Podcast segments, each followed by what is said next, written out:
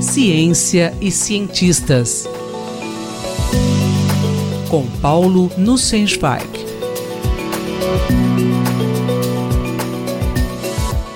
Bom dia, professor Paulo Nussensweig. Qual é a diferença entre um supervisor e um mentor científico?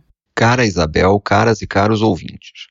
Na semana passada, ao tratar do assunto de bullying na ciência e de maneiras de superá-lo, comentei que deveríamos valorizar mais explicitamente o papel dos bons líderes de grupos de pesquisa. Ser um bom mentor para jovens talentosos é um dos grandes desafios da carreira.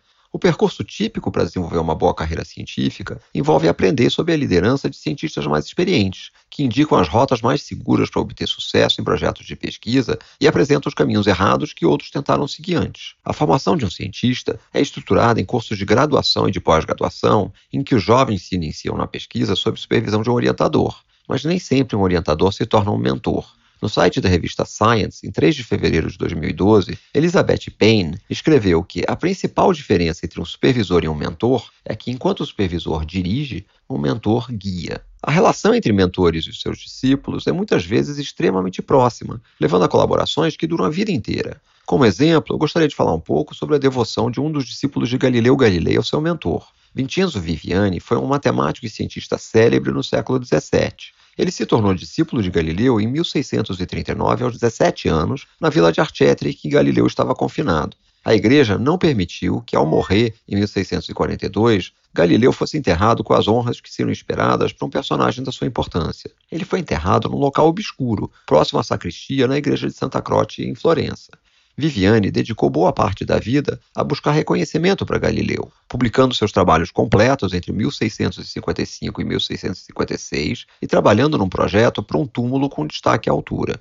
Ele reuniu os recursos necessários para contratar os artistas que conceberiam a obra e para sua execução. Com o passar dos anos, os diferentes personagens que participaram do julgamento de Galileu faleceram, e mesmo assim Viviane não conseguia a autorização da igreja.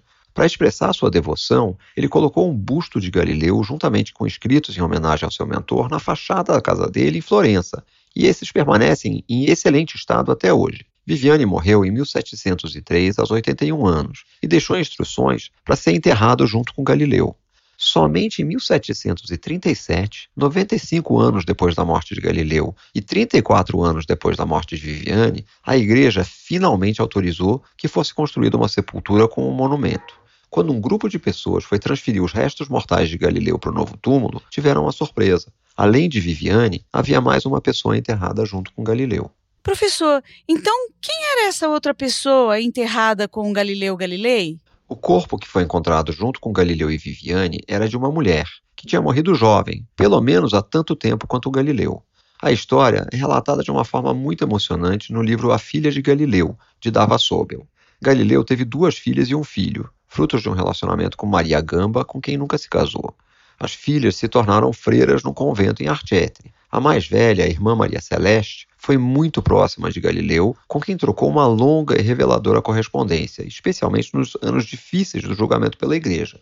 Depois do julgamento em Roma e de passar um período em Siena, pouco depois de Galileu conseguir permissão para finalmente retornar e permanecer em prisão domiciliar na sua vila em Arcetri, ele teve de enfrentar a perda da sua filha querida.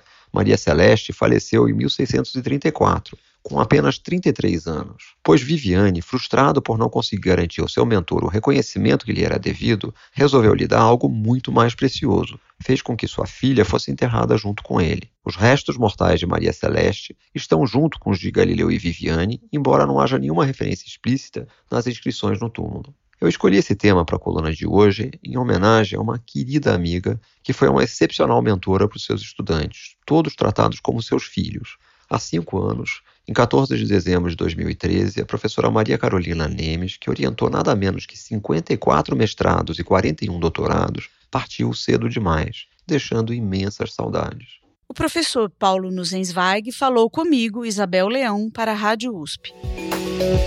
Ciência e cientistas. Com Paulo Nussensweig.